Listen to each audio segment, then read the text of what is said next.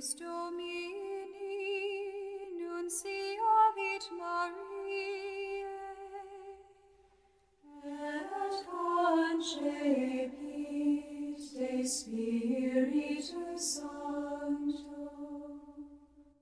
Ave Maria, gratia plena Dominus tecum, benedicta tu in mulieribus,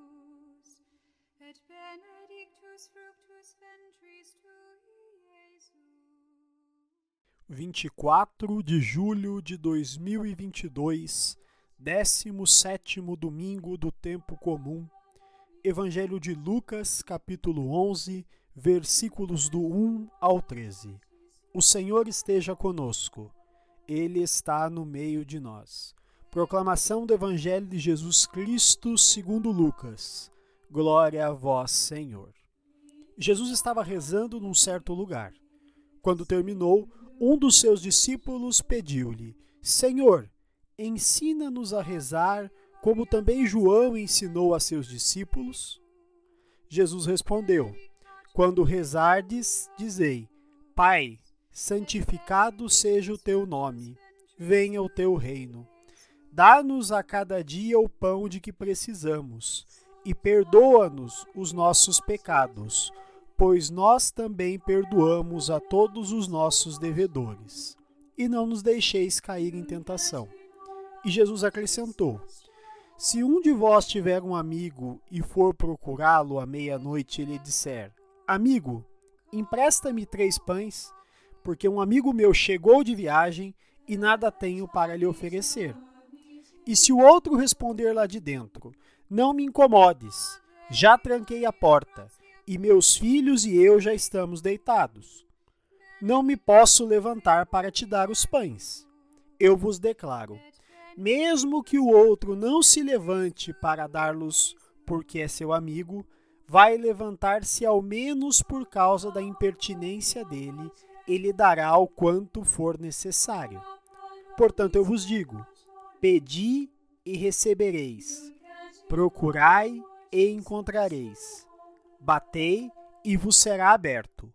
Pois quem pede, recebe, quem procura, encontra, e, para quem bate, se abrirá.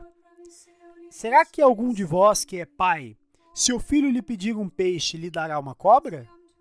Ou ainda, se pedir um ovo, lhe dará um escorpião? Ora, se vós que sois maus sabeis dar coisas boas aos vossos filhos, quanto mais o Pai do céu dará o Espírito Santo aos que o pedirem. Palavra da salvação.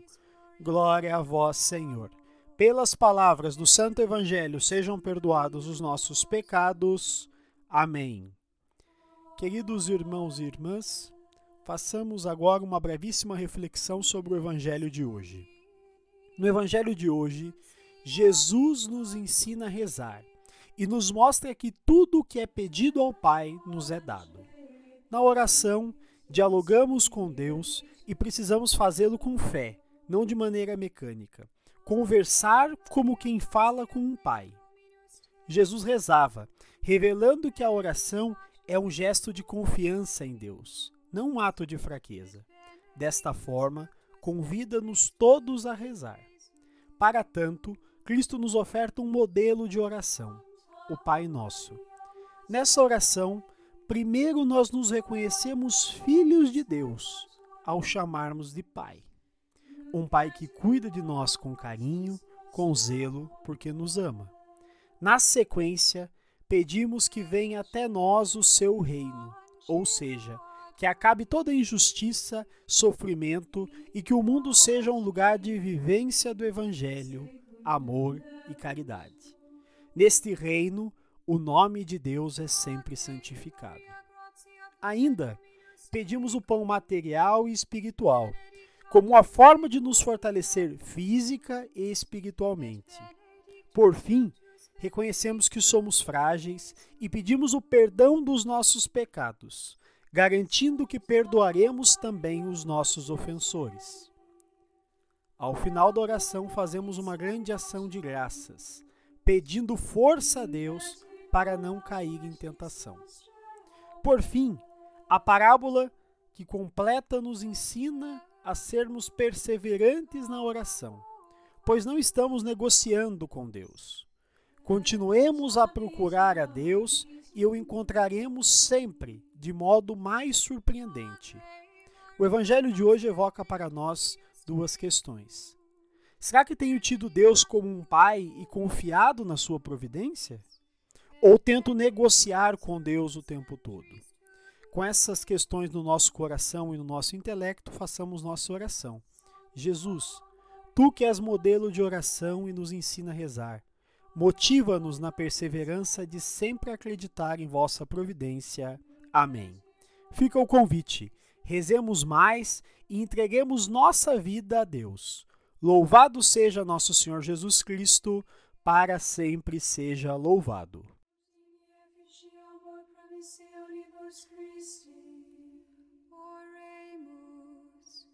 Gratiam tuam quesimus Domine mentibus nostris infunde, ut qui angelo nunciante Christi Filii Tui incarnationem coniovimus, per passionem eius et crucem, ad resurrectionis gloriam perducamur, per ium dum Christum Dominum nostrum.